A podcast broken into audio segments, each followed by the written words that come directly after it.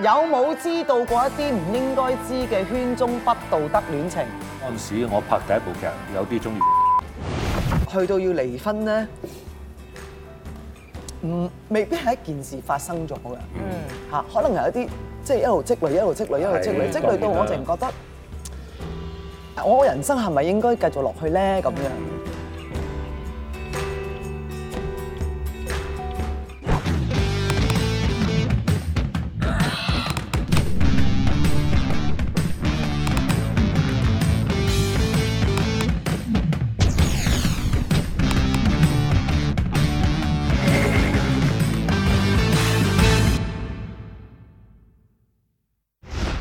喂，美儀姐，係今集我哋 Mean Talk 啊，勁啦！請嚟兩位咧，我哋 TVB 嘅王牌劇集《愛回家》嘅兩個主角咧，上嚟同我哋傾下偈。我有啲擔心啊，佢哋好好口才，轉數好快嘅，咁唔轉數快，口才唔好，咁叫上嚟做咩啊？都係嘅。係咯，咁啊，不如介紹兩個先啦。有啊，滕麗明同埋炮哥，哇！你影我啊，好好啊，影下啦，影下啦。我想邊度俾？喂，嗱，你都知我哋個個個個 show 叫 Mean Talk 啦，咁即係即係可能講嘢好 mean 啊，或者問題好 mean 啊啊。你覺得兩個算唔算一個 mean 嘅人咧？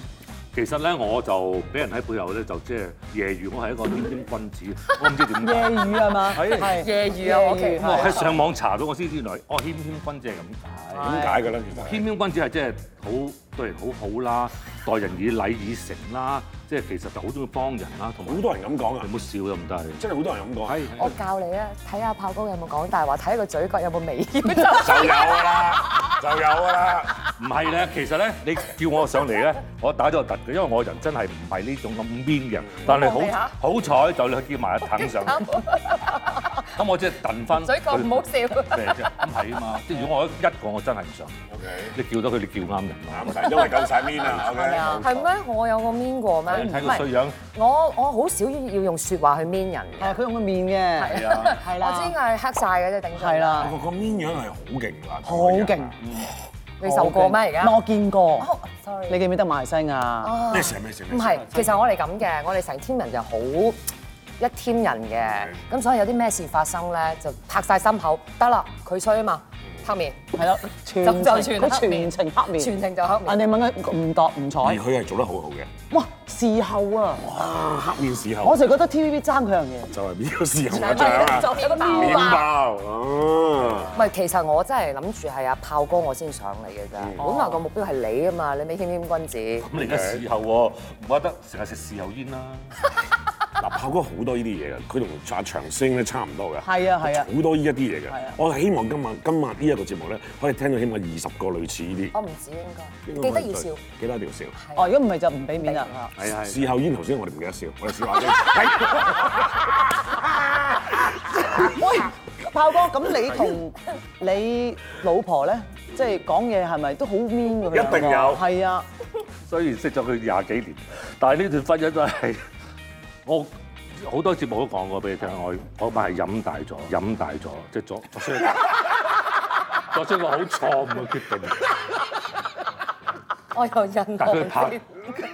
佢又拍低咗條片，仲有少少嘢佢收埋，佢喂，唔俾我嗰睇個年代有電話㗎啦，有有有有擺定 hiding cam 咁係啊樣。有晒證係係據，所以真係有片有真相。就唯有即係屈住都要結婚啦。哦，OK 咁所以其實係可以報警嘅，不過我我 即係姑且啫，放咗條生路啦。真係好人，真係好人。咁嗱，我而家咧就即係當熱身先，咁咧就你哋面前咧有份合約，你哋要簽嘅係，㗎因為要確保你哋今日講嘅嘢咧夠 mean 啦，講完咧就會幫你喺度散啦。單文啊，識唔識寫個善字啊喂，唔係林正斌啊，善啊， 係啊，善啊，即係個單咁樣係啦，冇錯哦啦，，紅上線，係係啊。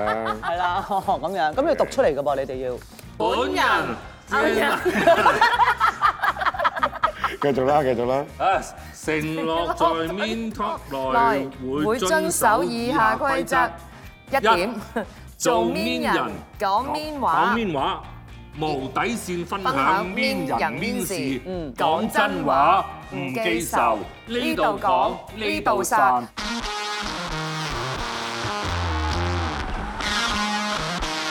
我哋嘅面拖啦，準定哦啦，入獄啦。我想問下你咧，喺愛回家裏邊咧，邊個最 mean 啊？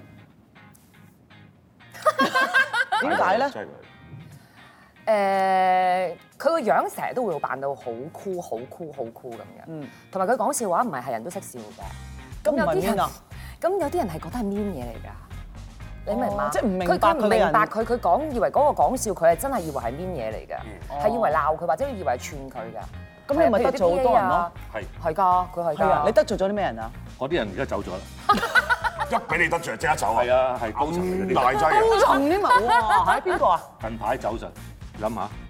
你要講名㗎呢度。係就係嗰幾個全部俾你整走晒講真，即係講笑啫。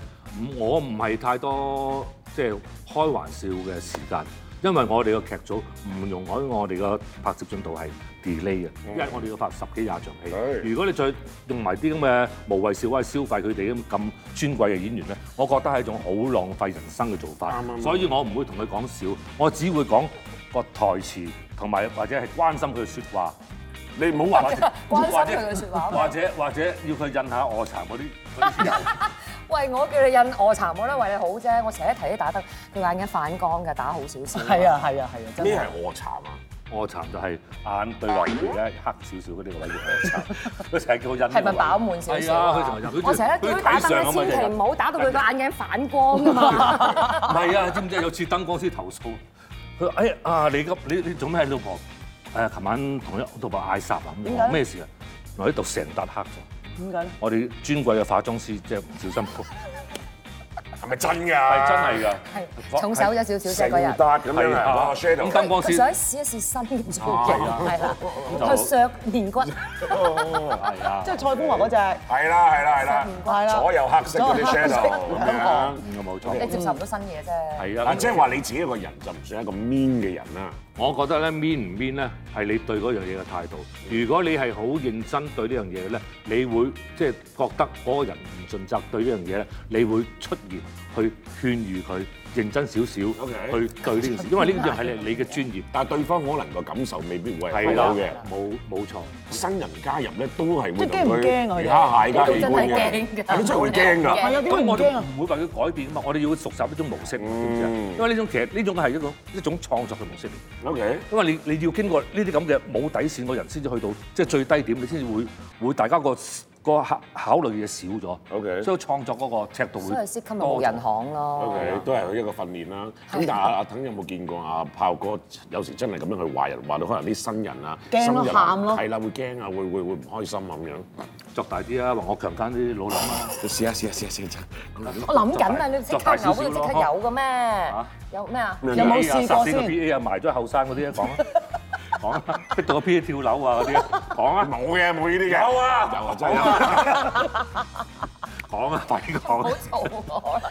咁啊冇嘅，咁其實真係冇嘅。不過其實佢個樣已經夠嚇人㗎啦，佢唔出點解聲我已經如果好個客人，I'm a 係啊 guest，you mean I'm a guest？ OK，you guess。音樂上面咧都係咁。音樂真係唔講得少啦，嚇音樂真係真係可以講個 mean 啦，因為我其實我真係出道嘅音樂人出道啦，band 仔出身啦，七十年代 band 仔嘅，即係個個都哇有長頭髮有色，你估好瘦㗎？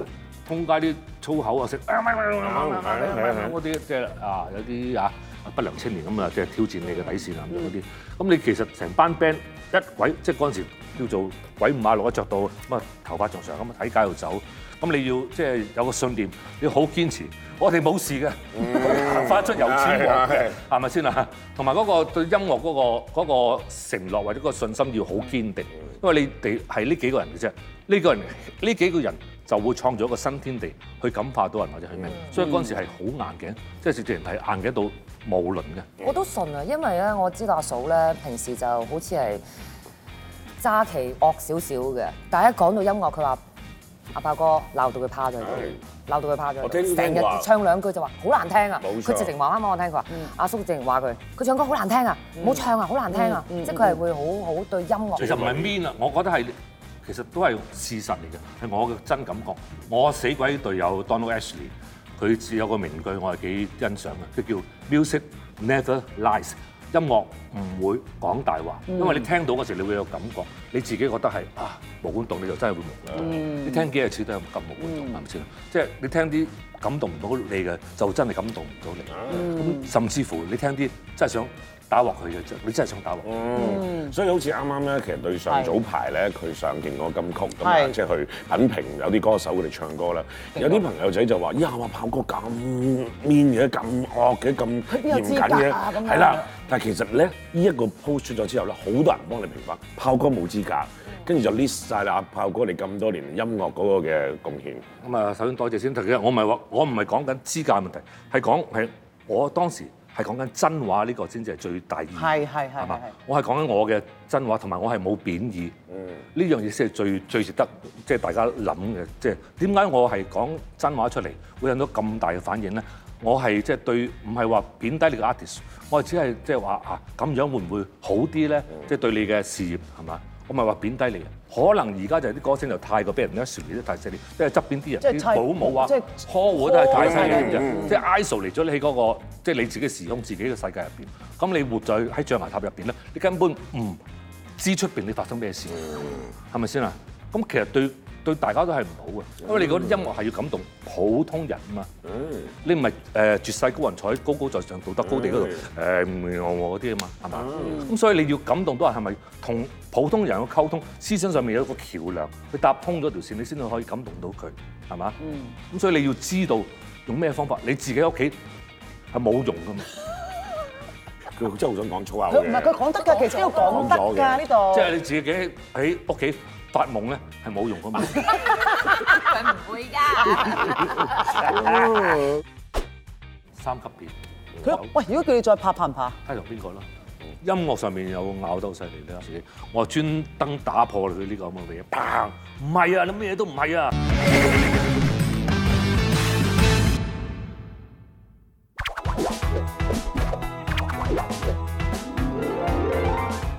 阿炮哥，係你我哋尊師重道，你揀先。梗係啦，陳蓋。咩啊？等我諗下，揀 number 啊！你就有三號啊，三號，三號三三號。睇有冇知道過一啲唔應該知嘅圈中不道德戀情？諗下先啦，其實就好多嘅， 我覺得圈中嘅人好多時即係大家誒。你唔好同我嚟呢套，你講件事出嚟，唔好喺度 hea 我。如果我話我開頭拍劇有少少抽離唔到，咁我 OK 咯。你你你你中意咗邊個啊？要開名個，係啊，唔開。嗰陣時我拍第一部劇，有啲中意咗王菲。哦真係啊，識嘢哇有品味喎。我拍第一部劇九二年尾到啦，嚇咁我第一次拍劇都係太長時間啦，講係痴戀王菲呢個人嘅。你真係黐咗我做個佢我做一個不死人。嗯，咁但係其實咧係拍嗰段時間，即係有咁嘅感覺，即係晚瞓覺啊或者咩啊，都啊都好似記住呢個人啦，第二朝想見到佢維啦。斯利啊嘛，唔係唔係，不誒千歲情人。嗯哦千歲情呢呢部係呢嗰排嘅，即係都算新潮嘅劇種。咁嗰陣有冇做過啲乜嘢嘢，想要冇冇冇滿足下自己，絕對冇係冇追求下咁樣？冇，其實我覺得即係係一種過程同埋訓練嚟嘅。原來你感情係係全部都係啊鏡花水月係嘛，唔好留戀啊，去吧嗯 OK 不帶走一一絲不 雲不彩不。見雲彩係嘛？啊咁嗰啲嚟咁你點樣發現自己咦好似抽離唔到啊，死成日掛住火喎，成日掛住。成成掛住先，朝頭早見到佢對戲啊，好似幾開心喎，懟起乜嘢 啊？懟起乜嘢啊？對戲啊！佢哋唔係午夜夢 和啊！咁你你就會覺得，我覺得呢種係好好嘅訓練過程嚟嘅。After 呢部劇之後咧，超睬你都傻，佢知唔知嘅？啊佢唔會唔會 sense 到咦啊？因為嗰陣時佢係同阿竇唯一齊嘅，嗯其實佢哋結咗婚㗎啦。嗯係係係。咁啊即係我係短暫有個咁嘅感覺嗯咯。有講得完冇咁答完啦。唉，好嘢，啊好嘢，好嘢，好嘢，嚟啊我都會容易係甩唔到嘅。另外一半係即係即係會拍得多會係日啊，久會生㗎，情拍劇。以前睇，嗯，真係會沉迷咗落去咁樣。試下拍誒，劇啦呃可能因為年紀細啦，荷爾蒙作祟啦，嗯 咁會有呢啲咁嘅事情發生嘅。嗯做嗰陣時真係有個真感覺嘅啫，真係真感嗯嗯覺。我都試過即係第二出啦，就講我即係唔知同阿阿郭海明，我打打打完佢一齊，大家就喊，係終終於大家咳機喊咗半個鐘，坐喺度係。都唔 知咩事。即係因為嗰陣時你會用真感情嘅，你你你知投唔入咗知啊？落去啦嘛。嗰陣時會係係啊僆仔你唔識咧，係全部抌抌曬真嘢落去，咁你而家而家係假㗎？唔係係更 加真，即係話到仲即係基本上仲高即係係一個你譬中唔中意如親人咁嘅咁嘅你中唔關中意當係盈。盈啊？好好啊！嗱，係咪咁？嚟啦嚟啦，嗰邊嗰邊嗰邊。係咪咁？你講咗佢答先啦，未？佢都未 答。我我我你喺度拆開我話就幫佢拆開，我驚佢答唔到啫，我驚佢，你知佢啲嘢幾黑嘅歷史㗎啦。哎又未係黑歷 史，題，你嗰啲先係歷史。哎喂，你唔係嗱，王菲嗰單我真係第一次聽嘅，咁啊真係勁嘅，呢個呢個猛嘅，呢個猛嘅，呢個係猛嘅啊猛呢個我覺得不道德就係人都知㗎啦，呢個歷史嚟㗎唔嘛係不道德咁嗰陣人哋有女朋友，咁我已經覺得係不道德㗎啦。嗯係咪係係咁啊，但係雖然就 last 咗咁多年，咁但係誒都算係不道德嘅。嗯咁咪以後冇啦。啊係，七咯，隔離啦，七最唔想做嘅劇集或者係節目，三級片。佢都拍咗咯。係啦，開頭諗掙扎㗎，但係諗下 why not 試下咯？去到嗰個境界，去到個現場，去到嗰個感受，哦，原來不外事係 咁樣。喂，梗係啦，你嗰啲係黃祖賢喎。咁唔係仔仔都王祖賢嘅，有邊個難啃㗎你？冇啊，都係靚㗎。我佬唔係。唔係，即係唔係仔仔都咁好噶嘛？都係，唔係即即其實唔係唔係話對手嘅問題。你去到呢啲位咧，你更加要關心嗰啲咁嘅敏感位嘅對手。係。因為佢係仲仲敏感過你，仲敏感過佢你仲易 hurt 過你，係佢自尊心係仲嗰陣時係戰鬥得好犀利，所以你要真係要 calm 對好好，即係個對手喂，如果叫你再拍，拍唔拍？睇同邊個啦。啊嗱，咁邊個？啊邊個想同佢拍三級片咧？啊你想同我拍？你唔好再拍嘅， 你你望我做咩？你咪同我拍係嘛你都好喎，有新鮮感喎。嘻嘻未玩過啊嘛， ？OK，真係唔係講真，其實唔係話定勝於乜嘢乜嘢嘅 category 啊咩叫三級片先？係定勝個劇本係嘛？哦如果真係有得發揮嘅，真係好嘅，我咩都做。大文係嘛藝片叫我咁切樣咗咁下 OK 邊下半身我都做， 即係切新聞嚟嘅啫。你睇你知個嘴道角。。你笑啊笑啊，你你你你你。你未聽唔過？係我諗，但係講真識嘅啊，阿炮哥係真係你，我諗你而家唔會再接，即係以前嗰一類話拍過嗰種嘅情慾嗰種嘅誒片片種㗎啦。係即係我諗當時其實我最尾點解繼續拍嗰幾部咧？因為其實我真係好揾錢好想跟李漢祥先生即係知道佢嗯嘅影藝世界，即係喺佢嘅即係個腦入邊諗嗯咩。所以最尾我同佢拍咗五部，哦，就因為係我係想去偷嘢偷唔偷到啊？偷到。真係偷到啊！嗯佢日日拍完之後，第二日沖完啲片，就喺個 steam 度喺度剪片，喺度同我喺度，一路用粗口鬧我。 點解要鬧你咧唔？係佢即係睇到破綻啊咩啊？你點解唔敢咁咁做啊？點解唔咁做？你當時喺現場點解唔勸喻導演擺個位乜乜物物啊？點解呢度會咁樣？佢佢百科全書嚟嘅，嗯係啊拗唔贏佢係啊係啊嘅。佢只一得睇啊！你即係你即係這樣用中文嗰度，哦哦哦嗯哦哦，即係你真係個老人家講到你服晒嗰啲嘢。真係服晒，咁唔係慢慢係喺度偷嘢學咯，學下，誒拍咗五部啦已經，哦，你就最多係拍咗五部啫，人生裏邊唔係幾多部啊夠唔夠手指啊？犀利啊！十部咯。十步到，嗯，嗰陣時好勁㗎，佢個因為身。第一部你喺咩啊《聊齋劍談》嗰陣時係啱啱三級制之後，第一部破千萬票房嘅嘅三級三級片咯。所以啲人咪回響大咯，其實真係你一睇翻啊，小兒科到好小兒科咯，嗯真係好小兒科。滿足啊！係啊，OK 啊，係啊，好幾好啊，好啊，係啊，好下一條嘞噃，阿再騰。嚟啦你睇你揀十五啊！喎，啊嗯，誒，分享同另一半炒大鑊嘅事，唉，易啦，扯呢啲。炒到好大鑊 嘅，講嚟聽下，炒到好大鑊，我去咗踩單車，係。因為我啱啱整傷完，我就去咗踩單車，好翻㗎啦，好翻㗎啦。不過我去咗踩單車，嗯因為其實我係好唔錫，好唔識錫身嘅，即係你知我係㗎貪玩你知㗎嘅，呀好好唔貪。其實我嗰次係特登去踩單車嘅。點解咧？咁啊知，但係我就知佢一定會鬧嘅。咁咁跟住所以做我咧就話俾佢知冇去踩單車，我去行山。嗯哦咁咧，跟住去到又驚穿煲啊！咁啊，唯有去到，哎呀，諗諗下咧，同班同事本來去行山，而家就轉咗去踩單車。咁我而家開始踩啦，跟住就唔聽啦電話。咁跟住翻去點咧？咁你翻嚟佢係鏟到你都要保鏟咗好耐，跟住以後直情話行山都唔俾，點樣都唔俾。我話做乜嘢啫？踩單車正常運動。喂，你唔知啊？你咪斷咗條骨，你爭啲死啊！點解你要搞到係咁咯啊？，咁你要補充下點解你老公唔俾你踩單車先？之前你有做啲咩咩事運先動都？唔俾，撞斷咗條係咯，你肋骨諗下佢佢係論盡到咧，嗰年真係。哇，佢好大喂鑊。我跣咗樓梯啊！啊你唔好成日話你老我公跣咗落樓梯俾你踩單車嘛，佢就係話我咩都叻，但係咧學嘢所有運動都叻，就係唔小心。係係啦，咯因為嗰年阿騰係受過好嚴重嘅傷害。佢仲要係戇居到唔係滑雪整親，我哦係碌咗佢落嚟係行樓梯，嗯撲嗰啲 black eyes，咁你就撞咗，跟住咧就斷骨，啲骨啊插咗落個肺，咁啊整到個肺流血，即刻送入醫院。咁啊仲要插條喉咧係啊，仲要插條喉咧放啲血水出嚟。咁跟住想翻香港唔得，因為佢唔可以搭飛機。係啦，係穿咗住肺。咗成個月喺日本，咁佢老公咧就 back and forth 咁樣飛嚟睇佢，咁佢老公咪所以咪鬧佢咯，你咪好翻啊因！為身為老公係嘅即係係嘅要個個老婆咁樣，你話擔唔擔心先？咁又幾抵鬧喎，係咪真係抵鬧啊真係鬧得最！大件事嗰次咯，係啊！嗰次佢係鬧，即係你其見實佢我嬲，哋仲要係兩個。個人去踩單車啫， O K，係啊。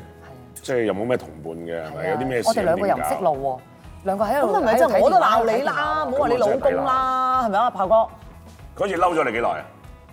哦，其實我哋講咗數㗎啦，嗌交不能過一日，嗯第二朝一定瞓。真係得㗎冇嘢？得。嗯咁好啊，誒，如果佢呃我嘅話，我唔知啊。 嗯。但起碼第二日佢冇再話你先啦。冇冇冇冇冇冇係冇，鬧得幾行爆晒，即係爆晒，係咁鬧係咁鬧，第二日都話喂，第二日啦喎，喂，我琴日嗰啲唔算數㗎啦，你我鬧完你過咗幾日㗎啦，你咪嬲嘛，即係佢會咁呢個樣相處幾好，但係嗰晚都鬧到你喊晒咁樣有冇啊？鬧我發癲啊！我搞錯喎，踩單車使唔使唔惡喎？我阿爸都冇咁管我啦，即係 sort of 得得得得得得啦。 K。 我覺得抵鬧。真係抵鬧佢喺日本嗰陣，我仲隔日 send 咗個 message 俾佢，係咯，佢 send 條片過嚟，喂，點解出字幕啊，大佬？係啊， 係啊，我聽唔到你講乜，出出佢都冇氣講，只有只能夠俾隻手指佢啦，係咁樣啊！係啦係啦，咁就係咁啦我。哋攞獎先，咁我請特登請條係片啊俾佢睇係啊咯，即係係啊嗯佢都係一份子嚟噶嘛。咁我同阿丹爺拍條片俾我，係啊嗯佢啊靜心靜心休養啦，唔使掛住啦，我哋攞獎啦，其實冇你都攞到咁 啊，話俾話俾佢聽咯嚇。頭先你講你同阿炮嫂嗰啲所謂嘅小爭執咧，即係講緊唱歌上面，你話佢，佢會唔會嬲你㗎？係啊，佢好嗯唔憤氣，佢覺得自己都應該即係都好多人話佢，唉、唱歌唱得好啊，好似你你你嗰啲人啦，嗯就係我呢啲咁樣即係小 fans 咯。係咯，咁話佢唱得好咁，佢佢就好似蒙蔽咗自己，我專登打破佢呢個咁嘅嘢，砰！唔係啊，你咩都唔係啊，從頭嚟過，一二三唱，哦，你係咁惡鬧佢添啊，轉頭啊！差唔多。即係因為我成長嘅階段咧，圍喺我側邊嗰啲 miss 有嗰啲音樂人咧，仲 mean。哦，我唔知最點解 mean 係點樣咧？最嗰陣 mean 嗰陣時巨星哈哈巨星，大家兩個好好夾嘅，但係其實係好互相由低温已經係咁挑剔你。哇！今日個頭做咩？ 哇！呢啲誒條天線我哋我哋收咩啊？乜乜乜乜，即係互相挑剔，裝乜嘢動作、唱功，互相大家挑剔，其實係一種互相嘅動力去推動你進步。但係講出嚟好 mean 啊！你外人以為好 mean，但係其實係佢哋嘅個溝通模式，所以佢哋係做咗兩個好好成功嘅巨星。嗯，但係即係呢一啲嘅 mean 相比起你對阿 Pasty 就好少意思啦，你就覺得係係好少少，同埋 band 仔嘅面，因為 band 大家都係其實玩同一隻歌鬥稱，大家係咪？你玩得好啲，佢或者佢即係我又話你個鼓彈得唔好，你又話我 bass 彈得唔好，啊唱歌又渣咁樣真係唔啦。嬲㗎。嬲，咁點啫？咁譬如人哋真係好過你嘅，咁我哋嗰陣時，我我我哋玩呢間啊吧酒吧隔離温拿，哦咁點啊？？跳唔跳得啊？跳唔跳得啊？冇啊，咁温拿咁就冇得講啦。你會唔會叫雞啫？你而家咁嘅情況叫咩？即係對住鏡頭講話自己叫雞，你有冇係咪癲？係咪受藥物影響啊你？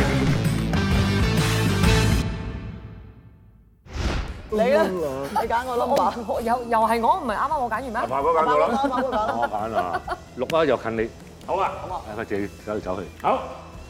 聽過幕後鬧你最 mean 嘅説話，幕後啊，係啊，幕後你先啦，咁同埋我以前咧細個嗰陣，即係啱啱入行嗰陣咧，有啲導演鬧我，問你咩？話我諗嘢覺得好惡，即係個導演話嗱，我想咁樣拍，咁樣拍，咁樣拍，跟住我就會，哦因為我諗緊啊，因為我我我我個人好 logic 嘅，我拍嘢好 logic 嘅，我一定要諗通我點解要咁做，你你嗰個接受嘅我，但係我點樣諗我前文後理，點解我會有呢個情緒出現，嗯但係我會諗，跟住話你知唔知我同你熟，我先會同你講嘅啫，你好我個樣，咁啊，我試係咁樣，就做唔翻做唔翻又做啦，唔係啊，到我喎到而家呢都係，啲。我一諗嘢就。哦，因為你唔想俾人，你唔想俾人覺得你面，面，係，但係其實我係諗緊嘢，即係如果你喺公司你都知我咁多年，其實我只係唔出聲，同埋我係諗緊嘢或者眼瞓或者係發緊呆嚟嘅，我冇嘢 嘅。炮哥啊，炮哥，炮哥，準備炮食哥。糖啊呢個改善啊！你覺得自己口臭？覺得口臭㗎啦。 嗱，我唔知大家覺唔覺得，演員咧其實咧 TVB 咧仲有個作用嘅，就係、助導訓練家啊。咁即係班 PA 咧，就係、除咗佢導演之外，就係你哋訓練佢嘅。所以佢哋其實都幾憎我哋有時都。咁但係你其實你諗下，你不斷犯錯，不斷我接唔到通告或者改我通告嗰時，我哋嘅感受會點先？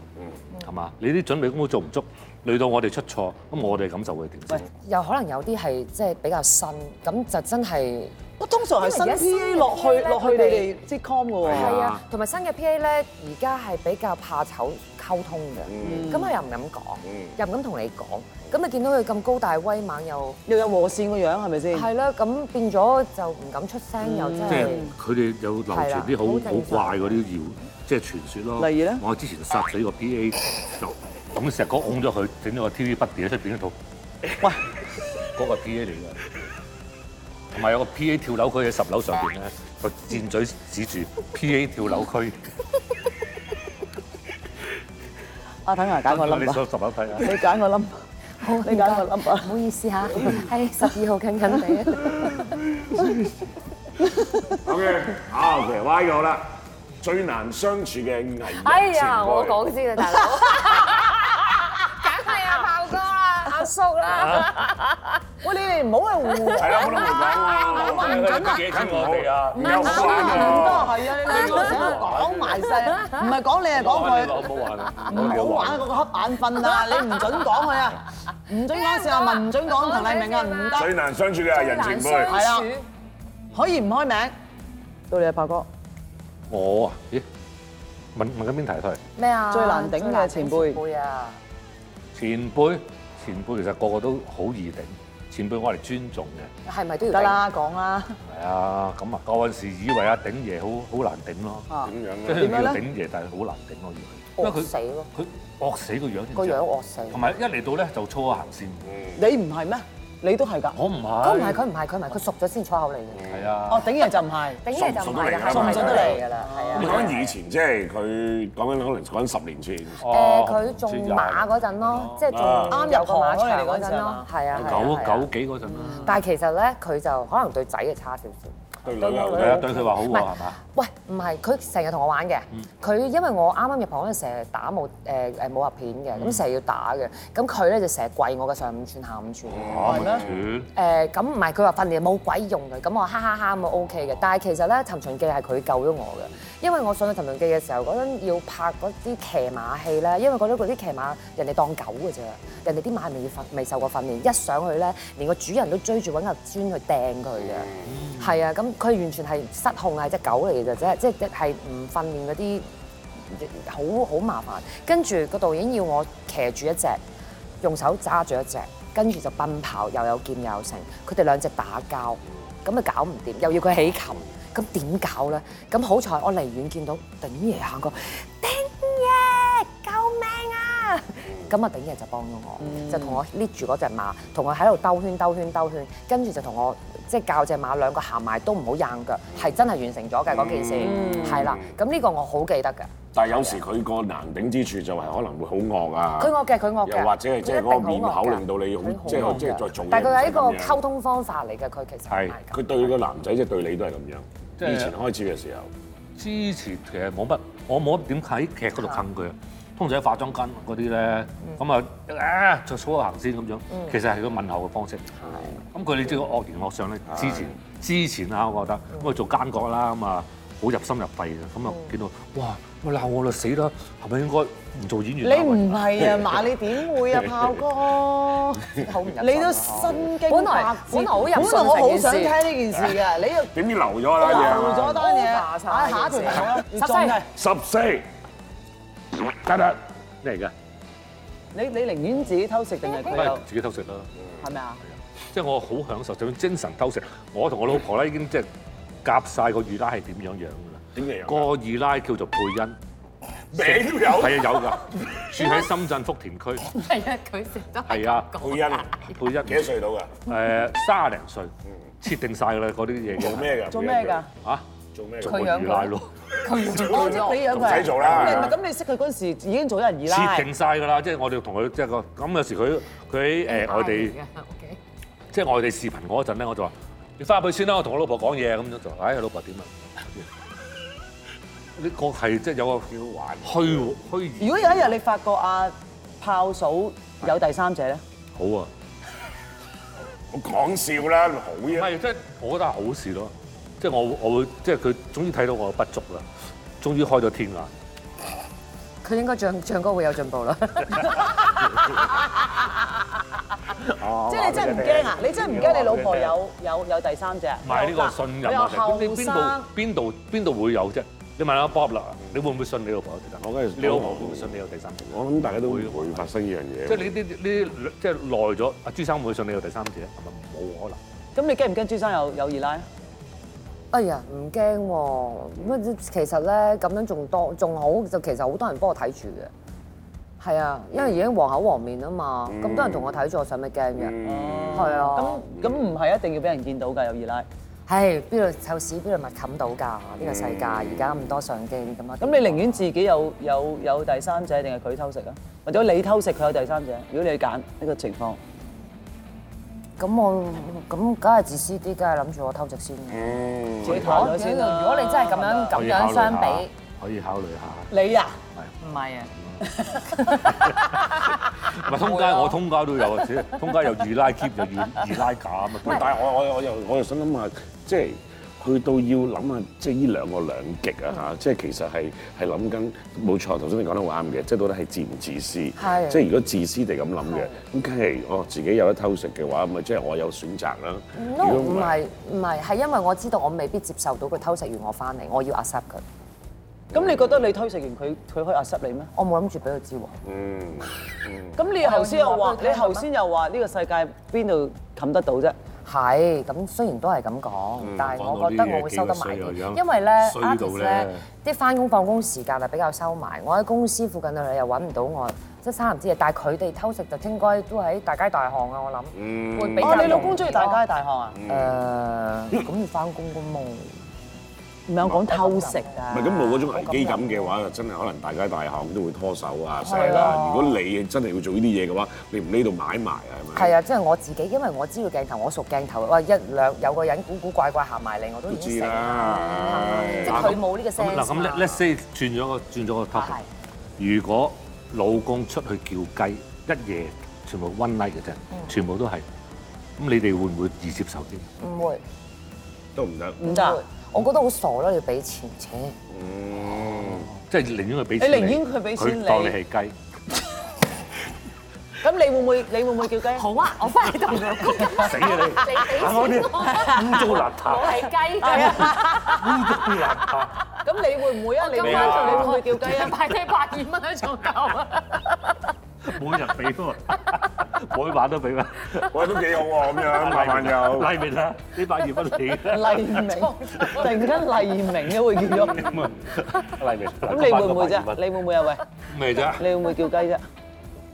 咁寧願係你人願阿嫂叫鴨 啊，定係你叫雞先？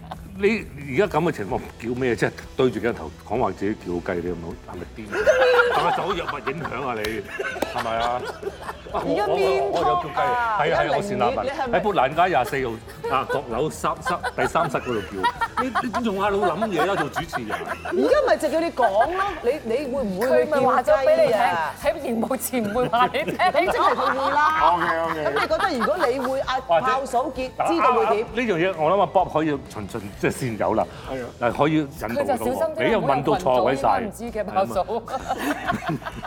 即係阿 Bob 問到，喂但我有冇想了試過解多啲咩咧？反而了解多啲配 音啊！虛配音而虛而小心係咪？啊！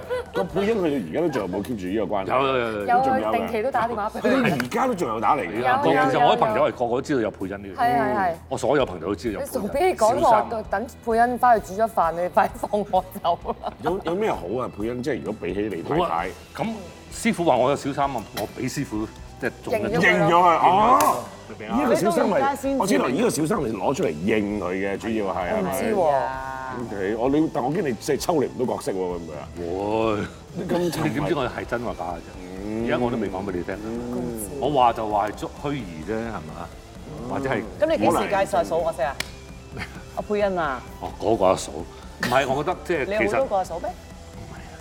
精神出軌係一樣好啊你講好玩，啱唔啱？精神出軌，係咪精神出軌啫？我冇真正肉體出軌。啊你接唔接受到你老公精神出軌啊？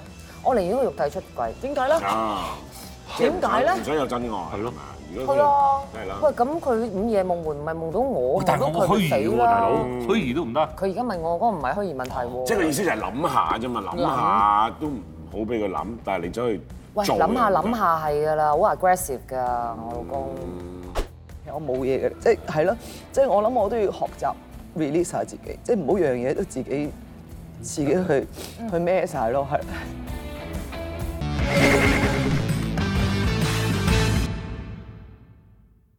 好啦，嗱嚟多條啦啊嘛誒嚟多條添啊嘛，要加錢㗎啦，last one 要啦，last one 啦，last one 啦係咪啊？十蚊啦，十蚊，我有冇依一刻爭啲離婚啊啊？我冇。你點解冇啊？點解會有啫？我咁開心，有小三係咪先啊？有有配音係嘛？我覺得咧，從來冇諗過呢樣嘢。誒、呃你臨結之前，你係咪做足功課？你要有 preparation，知道自己你做啲咩功課咩叫婚姻先？你會做啲咩功課？唔係，你要尊重呢樣嘢。嗯嗯。你雖然婚姻係包含咗好多嘢，係包含到你要對呢個人佢有譬如有好多缺點，你要遷就啲，但係你都要心甘命抵揸住某一個身體部位而去嗯承擔呢樣嘢，啱唔啱啊？啱啱。係嘛？即係你要承諾話俾你聽，雖然你個部位會好痛，繼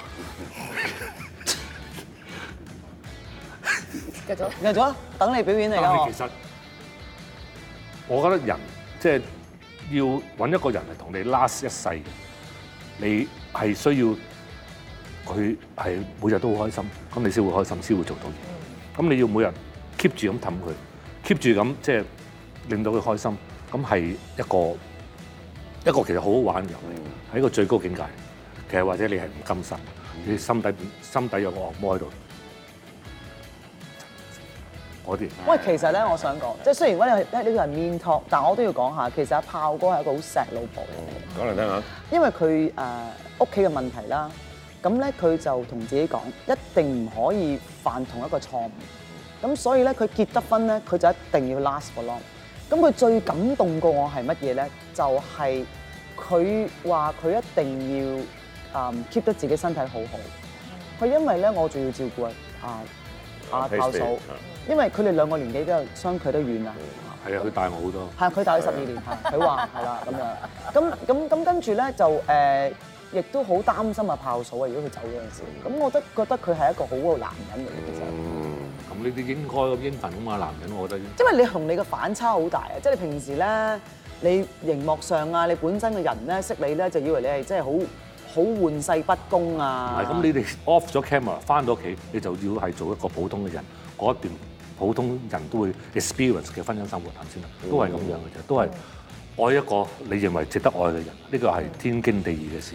即係頭先阿阿阿美儀姐講呢段嘅説話，咁係唔係你寧願係阿炮嫂離開你身邊多啲，即係講緊離開呢個世界，都唔想你走先，即係剩翻佢可自己以一咁個。講，我自己有時我即係成日咧靠我做嗰啲嘢咧，我會好猛叫佢叫佢試下啊換下燈膽啦，呢啲咁嘅小事啦，係咪啫？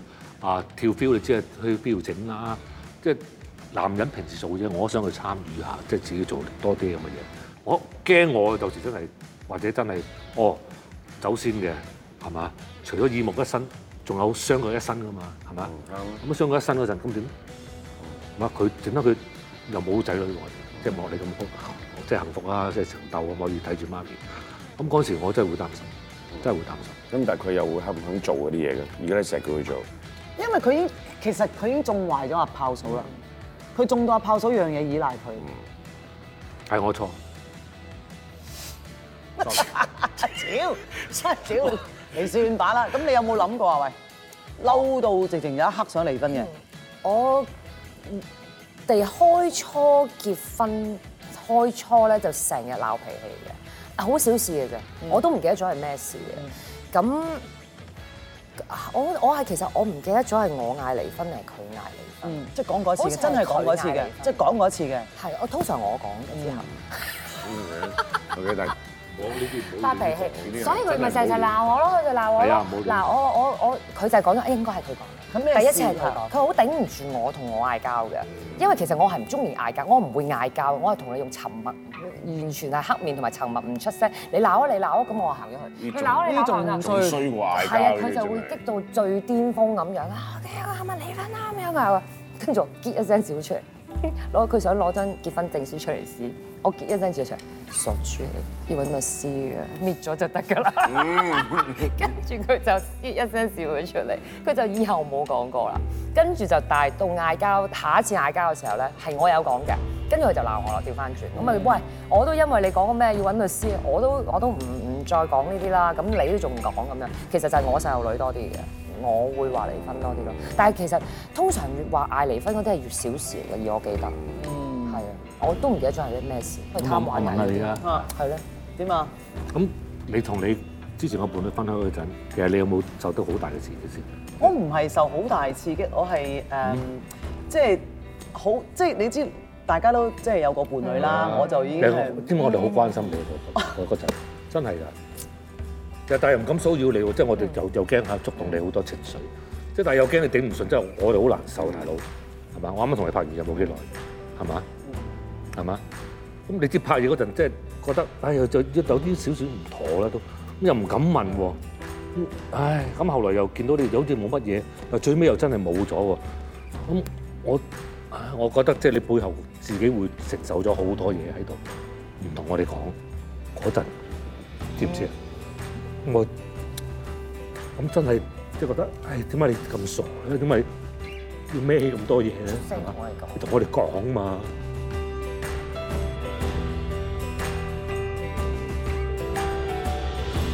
又唔係唔熟，係咪先？咩都講到我我哋做嘢嗰陣係咪啊？知唔知啫？我冇嘢㗎啦，而家喺而家冇嘢得，嗰陣時傻啊嘛！你做咩事啫？係咪咯？我都唔知去同邊個講啊嘛。咁做開嘢咪同我哋講聲咯，係咪啊？唔係即係誒、即係我都明啊！即係誒、有時兩個人相處咧，誒、去到要離婚咧，誒、唔未必係一件事發生咗嘅嚇，可能係一啲即係一路積累、一路積累、一路積累，係積累到當然啦我淨覺得啊我人生係咪應該繼續落去咧？咁樣咁咁兩個人傾完之後，覺得可能分開仲好啲喎，咁樣咁所以最後就分開咯。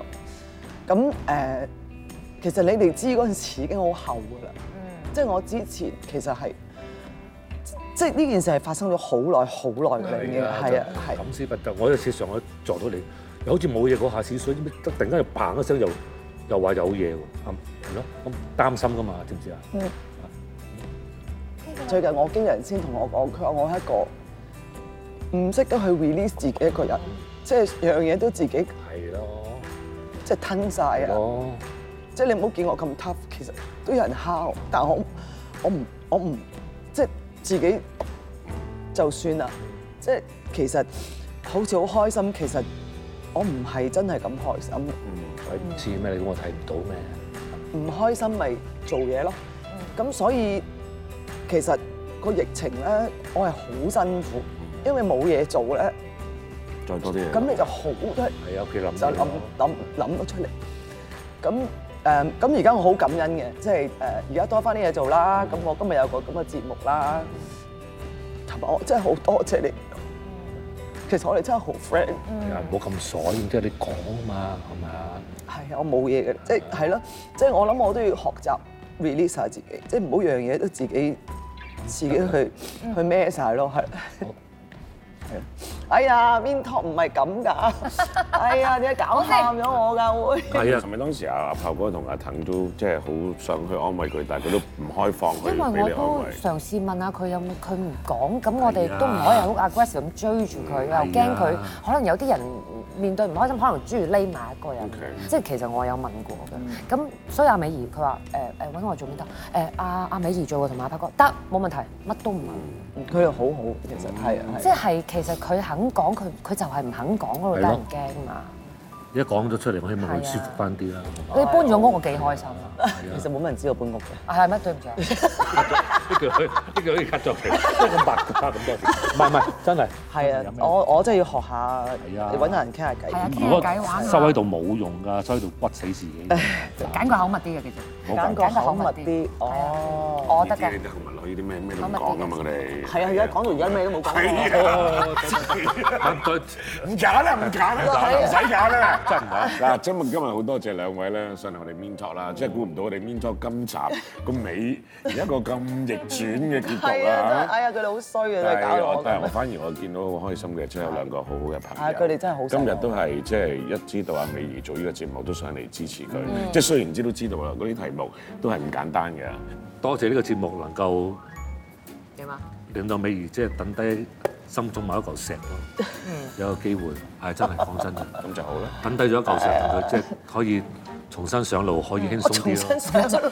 用我第個字啊啦，用第個第個用第個字啦。喂，我我文采個文采唔好咩？你講到咁我成個鐘頭你唔覺得我你真即係係路超好好抽啦嘅你。一路好走啊！一路好走，一路好走啊！ 你一路好走啊！你老一路好啊走，好好走你啦，一路。啊係咪想跳槽啊？其實你係咪唔中意公司啊？係啊，唔有啲人話你，哎呀，你係咪即係忘恩負義啊？我而家係可能連呼吸我都俾人鬧。